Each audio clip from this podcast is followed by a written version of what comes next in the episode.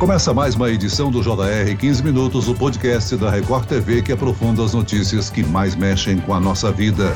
Mais de 100 mil pessoas morreram de diabetes em 2021 nos Estados Unidos, segundo o Centro de Controle de Doenças, que é a Anvisa norte-americana. Aqui no Brasil, um estudo da Vegitel aponta que a doença cresce mais rapidamente durante a pandemia. Será que a diabetes é mais uma doença agravada durante a pandemia e que pode gerar consequências graves futuramente? Eu converso agora com a médica endocrinologista da Sociedade Brasileira de Diabetes, Denise Franco. Bem-vinda, doutora. Obrigada. E quem nos acompanha nessa entrevista é o jornalista da Record TV, William Franco. Olá, William. Olá, Celso, tudo bem? Prazer falar com vocês. E eu já começo falando, né, Celso, porque essa recém-lançada edição da pesquisa Vigitel 2020 mostra um crescimento de mais de 11% da população adulta com um diagnóstico de diabetes. No comparativo entre os últimos dois anos em que a pesquisa foi realizada, houve um avanço significativo, e principalmente entre as mulheres. Saltou de 7,8% no primeiro ano para 9% no segundo. Um fato que requer de nós bastante atenção.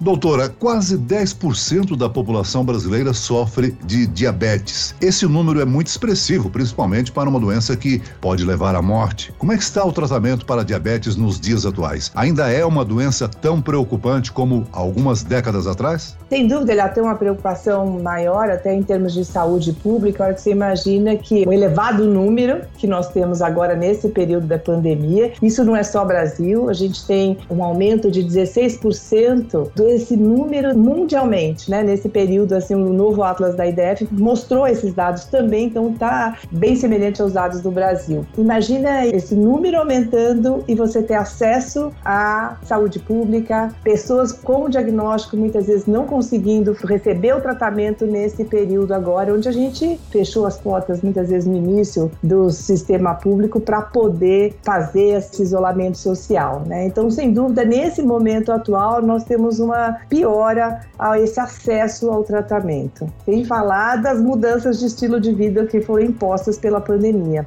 Pois é, né, doutor? E o que se vê é exatamente isso, né? Que tanto os dados dos brasileiros quanto dos Estados Unidos apontam de fato que a diabetes cresceu realmente durante essa pandemia. É, eu concordo. A gente não dá para não olhar esse dado e não ficar imaginando o que vai ser para os próximos anos, né? Nós já atingimos o que tinha expectativa para daqui a 10, 15 anos, o número de pessoas já foram atingidos o que a gente esperava nos próximos 10 anos. Então, para a gente hoje, pensar em tratar o paciente com uma pessoa que tem diabetes está muito mais difícil, né? Pensar que você tem que ter recurso para todas essas pessoas que foram é, diagnosticadas, né? Sem contar que 50% das pessoas, mais esse é um número estimado, mas elas nem sabem ainda que tem a doença. Agora, são apenas os doces que podem causar diabetes, doutora? Quais os alimentos que as pessoas precisam estar atentas para não comer em excesso? O doce em si, ele não é uma problemática. Claro que você aumentar a ingesta de açúcar refinado, ele pode contribuir para o principal fator de risco aqui, que é a obesidade. Então, nós não estamos falando de fator de risco ou açúcar, mas o que vem junto, né? Então, o aumento do consumo de calorias, um aumento de alimentos processados que podem levar a aumentar a chance de obesidade, esse sim é um problema e que a gente tem que orientar a população numa melhor qualidade de alimentação, né? Escolhas melhores, incluir mais frutas, verduras. Então, essa mudança de hábito é que ela tem que ser estimulada na população. E não na população só adulta, mas principalmente na população de crianças e adolescentes, porque esses vão ser adultos. Então, se a gente não tratar essa população menor, nós vamos ter um impacto maior na população daqui a uns anos. Agora, falando na população adulta, doutora, surge uma curiosidade, né? Por que será que a diabetes cresceu mais entre as mulheres durante a pandemia. Vamos pensar o que aconteceu numa situação de uma família. Nós tivemos home office, as pessoas que trabalhavam tinham, além de ter que ficar em casa, elas tiveram que tomar mais conta dos seus filhos, auxiliar nesse período de escola, dentro da escola online, e a gente orientou no início da pandemia a gente diminuir para diminuir as atividades físicas, não atividades físicas dentro de casa, né, mas também no início, a recomendação é nem que saísse de casa. Então, para as mulheres, principalmente se a gente for pensar na faixa etária, onde muitas vezes já tem uma tendência naquele período, por exemplo, perimenopausa, menopausa, onde a mulher já tem uma mudança de composição corpórea, nesse período elas estão mais predispostas aí a ter é, desenvolvimento dessa mudança de hábitos para ela, foi bem impactante. A gente ressaltou aí o aumento proporcional da diabetes entre as mulheres. Isso não significa que os homens devem tomar menos cuidado, né, doutora? Além da alimentação balanceada, o exercício é essencial. Com certeza, né? Então a gente costuma dizer que o pilar do tratamento do diabetes, ele entra em saber o que é diabetes. Então fazer o que nós estamos fazendo aqui, levando informação para a população a respeito dos sintomas, o que que acontece como a gente trata, isso é um dos principais é, pilares do tratamento. O uso da medicação de maneira correta, quando ela está sendo prescrita, então iniciar o tratamento de maneira correta, não deixar de tomar a medicação, vigiar a glicemia, né, saber como que a gente faz a avaliação dessa glicemia, avaliação de pressão, de colesterol, que é importante a gente estar tá acompanhando como um todo, principalmente pelo risco das complicações, mudança de hábitos em termos de alimentação e introduzir uma atividade física, principalmente para as pessoas que são sedentárias, que é uma grande porcentagem da nossa nossa população mantém-se sedentária, ainda mais agora nesse período da pandemia, onde ficaram mais em casa, eles iniciaram, muita gente que até começou a fazer uma atividade física online e com o passar do tempo de período de isolamento, muitos deles acabaram deixando de fazer aquela rotina de exercício que foi inicializada no começo da pandemia. Agora olha isso, o médico endocrinologista também da Sociedade Brasileira de Diabetes, o Dr. Márcio Krakauer, apontou um fato fato importante: a questão social como algo que impulsionou o aumento de casos. Então isso faz pensar que as dificuldades socioeconômicas, elas influenciam no desenvolvimento da doença. Está correto esse pensamento? Uma das coisas mais importantes é a qualidade do que a gente come, né? Então, o custo do alimento, às vezes o processado, ele, ele tem um custo muitas vezes mais barato do que uma outra alimentação, onde você tem fruta, verdura.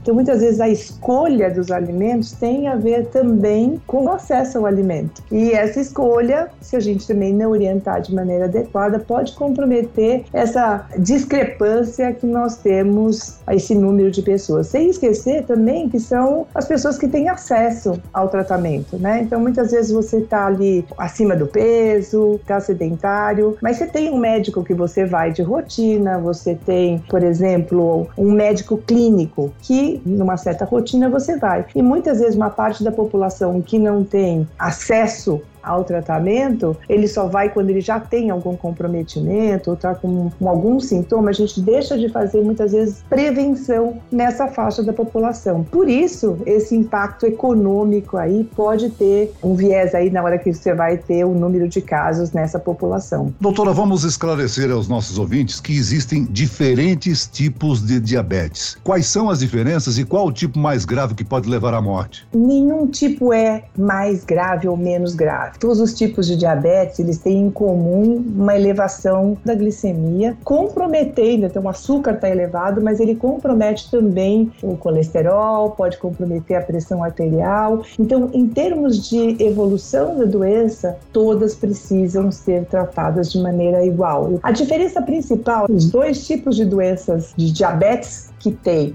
na população em geral, o mais comum é o diabetes tipo 2, que nós estamos até chamando a atenção aqui, a maior parte desse conceito em relação à qualidade da alimentação, sedentarismo, ele está muito mais presente aí nessa população de diabetes tipo 2, que é relacionado ao conceito que nós sabemos que tem um número maior de obesidade e sedentarismo. E a gente costuma dizer que nessa população ela tem o que nós chamamos de resistência insulínica. Então a insulina é o hormônio que coloca o açúcar para dentro da célula célula. Essa população que tem diabetes tipo 2, ela tem essa dificuldade, a insulina muitas vezes até está presente, ou está sendo até produzida em quantidade aumentada, e ele não consegue vencer a dificuldade dessa passagem dessa glicose para dentro da célula, porque a insulina muitas vezes não consegue fazer essa entrada. Com o diabetes tipo 1, que é outra parte desse grupo de diabetes que é mais frequente na população, mas se a gente pensar no total de pacientes que representa aí por volta de uns 10% de total desse número de pessoas com diabetes, ele tem a ver com uma outra situação que é completamente diferente do diabetes tipo 2. No caso do diabetes tipo 1, nós temos aqui uma doença autoimune. O que quer dizer uma doença autoimune? Eu tenho o meu corpo, o meu sistema de defesa reconhecendo uma parte daquele meu corpo, e nesse caso é a célula que produz insulina, como se fosse estranha, como se não fosse nossa. E ele começa a atacar aquela célula que está lá e ela daquele momento ela diminui a produção e acaba diminuindo e acabando a produção de insulina. Então, como consequência disso, quem tem o diagnóstico de diabetes tipo 1, a partir do momento que você tem o diagnóstico, precisa repor essa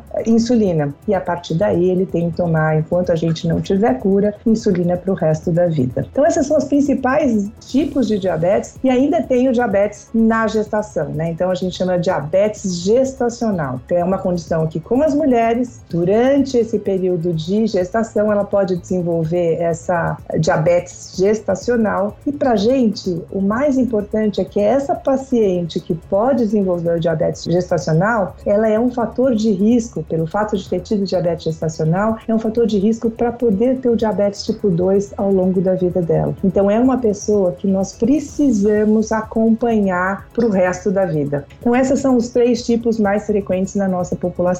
Doutora, no início da sua fala, você já citou a situação preocupante com relação às crianças. É grande o número de casos de diabetes infantil e como que os pais podem ajudar nessa questão? Então, na verdade, não é grande, se nós vamos falar a população de uma maneira geral, assim, pegando o mundo inteiro, ele representa aí, como eu falei, 10% do total de números de pessoas que têm diabetes. Então, é uma doença autoimune, é uma das mais frequentes quando a gente chama em crianças e adolescentes, é uma população onde tem uma incidência maior essa doença. E o alerta principal está em uma criança que de uma hora para outra ela começa a beber muita água, fazer muito xixi, ela come come bastante e está perdendo peso. E ela perde peso num curto espaço de tempo. Então, ficar atento, claro que não é uma coisa assim, nossa, então toda vez que meu filho começar a comer muito, eu tenho que ficar preocupado. Não, ele tem essa característica. Numa criança, isso tem que ter um alerta e ficar atento a esses sintomas. Doutora Denise, a gente pode dizer que a diabetes está ligada ao sobrepeso? E eu pergunto, é possível uma pessoa ter o peso ideal e sofrer de diabetes? No caso do diabetes tipo 1, isso é uma coisa que é bem frequente porque a obesidade não está associado a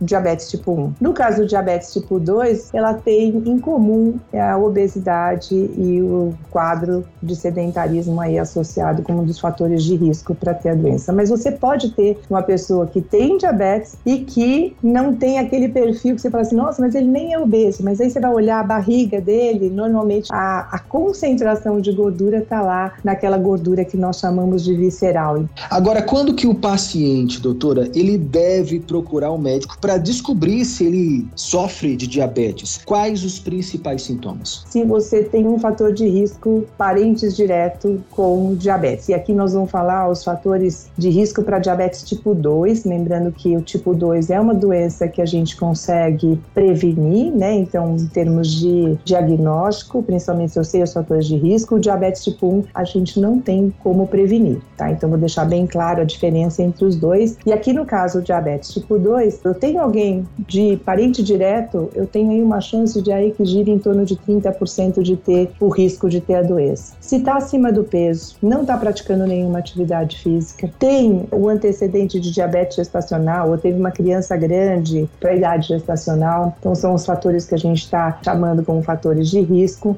E se está apresentando algum daqueles sintomas que eu falei. Por exemplo, já tem uma herança ou já foi feito um exame de glicemia ou foi avaliado, ele tem aquela faixa que já não está normal, sabe? Não está com um valor normal que nós chamamos de glicemia de jejum, tá acima de 99 e está abaixo de 126, né? Porque a gente lembra que já com 126, duas amostras de sangue de jejum maior ou igual a 126 já é o diagnóstico de diabetes. Então, essa faixa de pré-diabetes é importante a gente, se você já tem o conceito, já sabe que tem esse risco de ter diabetes porque está nessa faixa de pré-diabetes, tem que ficar atento, principalmente agora na pandemia em que a gente teve a diminuição de atividade física e um aumento de peso na população. Muito bem, nós chegamos ao fim desta edição do 15 Minutos. Eu agradeço as informações e orientações da médica endocrinologista da Sociedade Brasileira de Diabetes, Denise Franco. Muito obrigado, doutora. Obrigada. E agradeço a presença do repórter da Record TV, William Franco. William.